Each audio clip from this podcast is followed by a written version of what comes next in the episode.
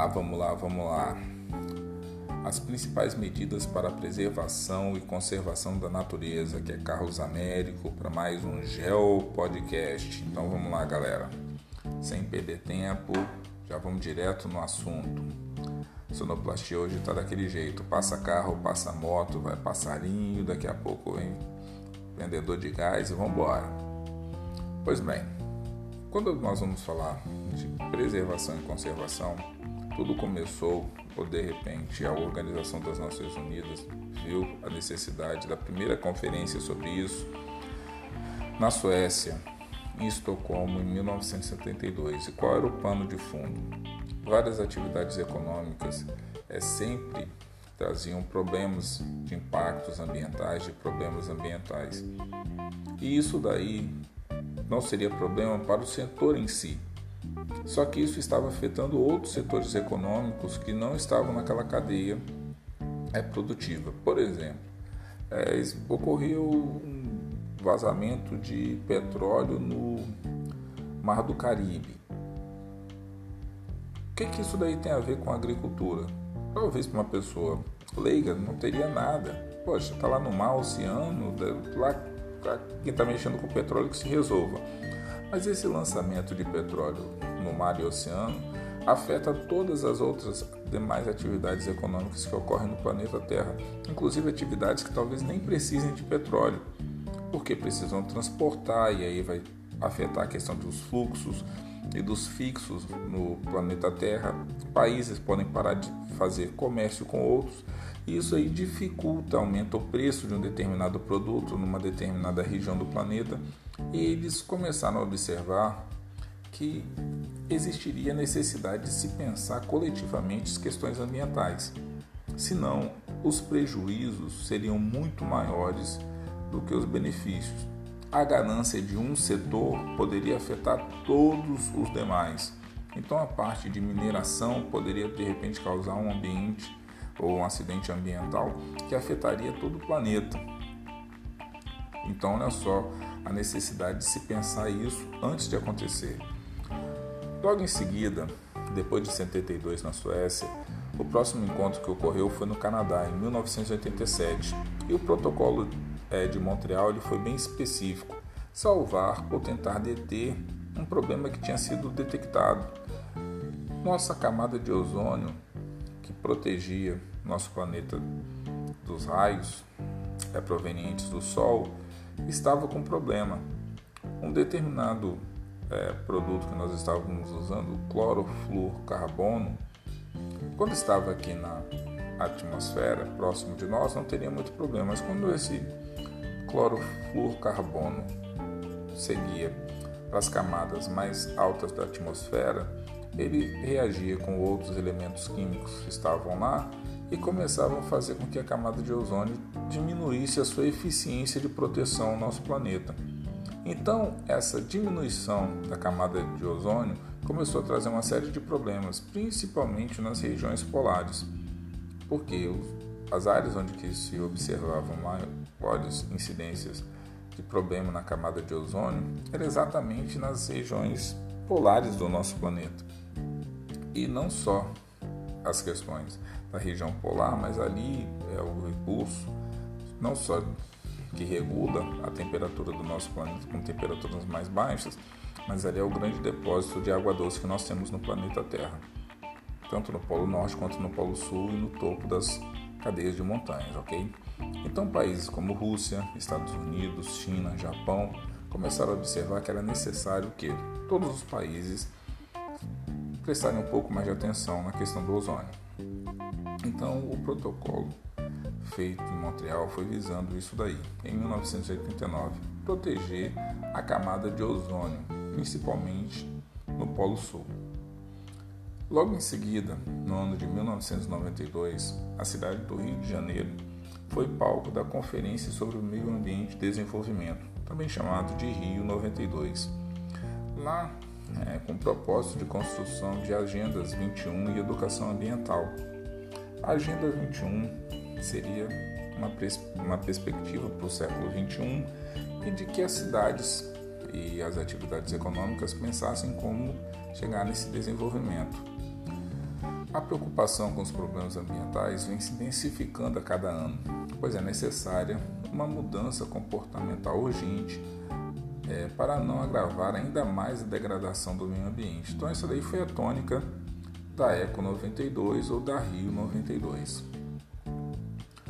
Foi também pensado numa convenção de biodiversidade é, dos 175 países signatários da Agenda é, 21, 168 confirmaram sua posição de respeitar a questão da Convenção da Biodiversidade. Infelizmente, é, alguns países não assinaram esse protocolo de biossegurança. E aí, eu, lá na apresentação, é, mostro para vocês uma, uma charge é, que fala sobre a Eco 92 sobre a Rio mais 20 e depois a Rio mais 40. E é muito contemporâneo isso daí porque foi feito alguns anos atrás, mas a realidade é essa. A degradação ambiental no Brasil parece que agora em 2020 é, se intensificou, não que nunca tenha existido, é, sempre existiu, mas é, ultimamente parece que o, a liberação por parte é, de produzir impactos no meio ambiente tem sido assim, mais constante.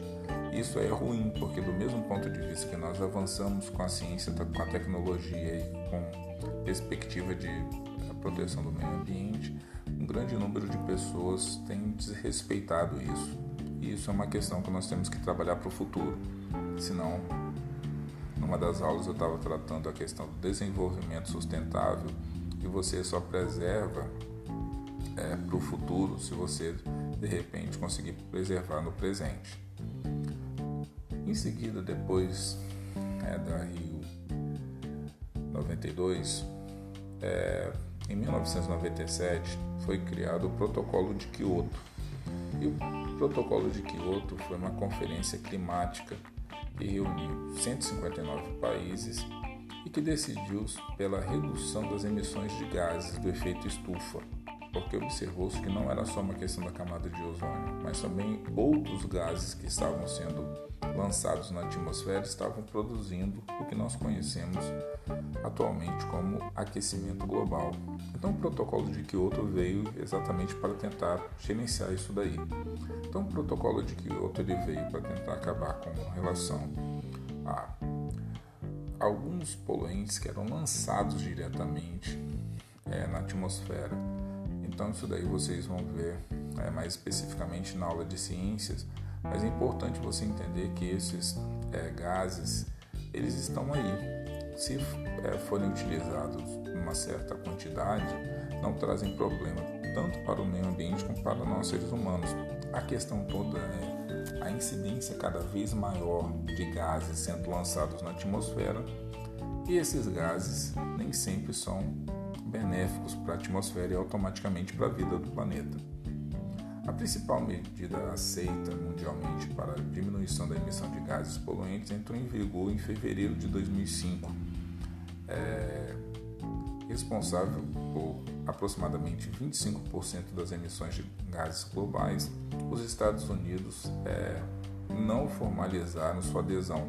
Então, sim, pensa-se que se os Estados Unidos, que produzem aproximadamente 25% das emissões de gases de efeito estufa não assinarem o protocolo e não criarem medidas para redução, dificilmente os outros países vão conseguir fazer isso. Por mais que os outros países façam sua parte, os Estados Unidos precisam, e não só os Estados Unidos, mas todos os países precisam é, reforçar isso daí.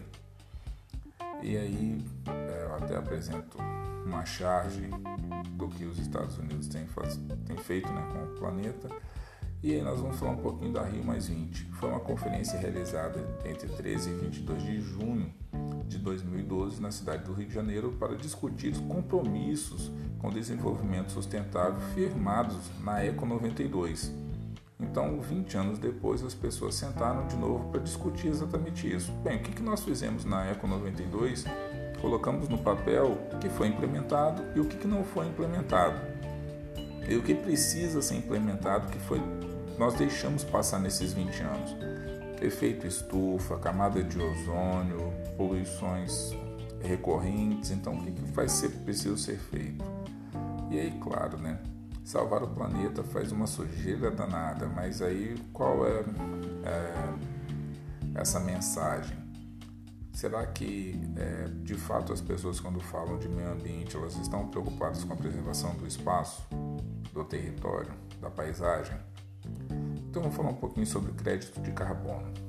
Projeto de redução de emissão de carbono pelos países desenvolvidos, claro. E o que seria crédito de carbono?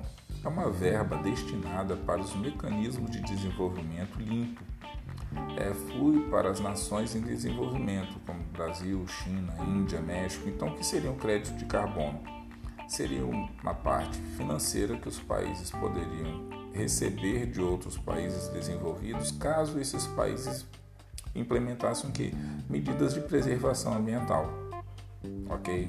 Então, como funciona um crédito de carbono? Cada tonelada de CO2 não emitida ou não lançada na atmosfera por um país em desenvolvimento pode ser comprada por nações é, bem industrializadas. E aí, quer dizer, eles depois revertem essa quantidade de verba para os países que mais implementaram políticas de preservação. O protocolo prevê que, em vez de cortar suas próprias emissões de, é, gases, os países ricos podem comprar a redução obtidas por outras nações. O que pode para alguns também falar o seguinte: olha só, eu vou lá, eu continuo mantendo o problema, mas faço com que outros países diminuam as emissões de gases. Então, sempre tem uma controvérsia quando nós pensamos em tratar as questões ambientais. O correto seria que os países desenvolvidos diminuíssem sua emissão de gases e também ajudasse os países mais pobres, mas também em desenvolvimento, para fazer isso. A partir do momento que os países em desenvolvimento conseguissem entrar nesse grupo de países ricos e desenvolvidos, começariam a ajudar outras nações a também preservar o meio ambiente. Então, quer dizer, esse mercado de crédito de carbono tem é, movimentado o planeta Terra. Claro que instituições como é, a WWF é, tenta combater a poluição, preservação da biodiversidade, é, reutilização dos recursos, é uma ONG que faz uma luta em combate é, com respeito ao meio ambiente tem que ser respeitada. É, entra em embate com vários países desenvolvidos ricos. O Greenpeace também é uma outra ONG que entra é, tentando preservar. Tem algumas atividades do Greenpeace que são assim extremamente punks. Eles colocam embarcações é, perto de navios pesqueiros que vão pescar baleias e outros animais. Então assim eles entram na frente mesmo para preservar o meio ambiente, para defender, porque nem todos os países respeitam essas leis internacionais. Então eles estão lá para tentar fiscalizar. E com isso nós falamos aí para fechar nossa aula nas zonas econômicas é, exclusivas, que são as nossas ZES. As ZES, elas existem em vários países, mas o que, que seriam, no caso, essas zonas econômicas exclusivas? Adotaram é, que regula o que? A exploração e impõe limites à captura. O Brasil é signatário da Convenção sobre o Direito do Mar, então, essas zonas econômicas exclusivas são exatamente isso: espaços pré-determinados que determinados países podem ou não utilizar. Isso daí, claro, dependendo das demandas internas. Termino aqui meu Geo Podcast. Tem lá no final da atividade sete perguntas relacionadas com o tema. Eu espero que vocês respondam e que vocês estudem um pouco, tá certo, galera? Nesse período de pandemia, todo mundo em casa, se cuidando, até nós voltarmos aí com as aulas presenciais, tá certo, galera? Um abração, bons estudos e até qualquer hora.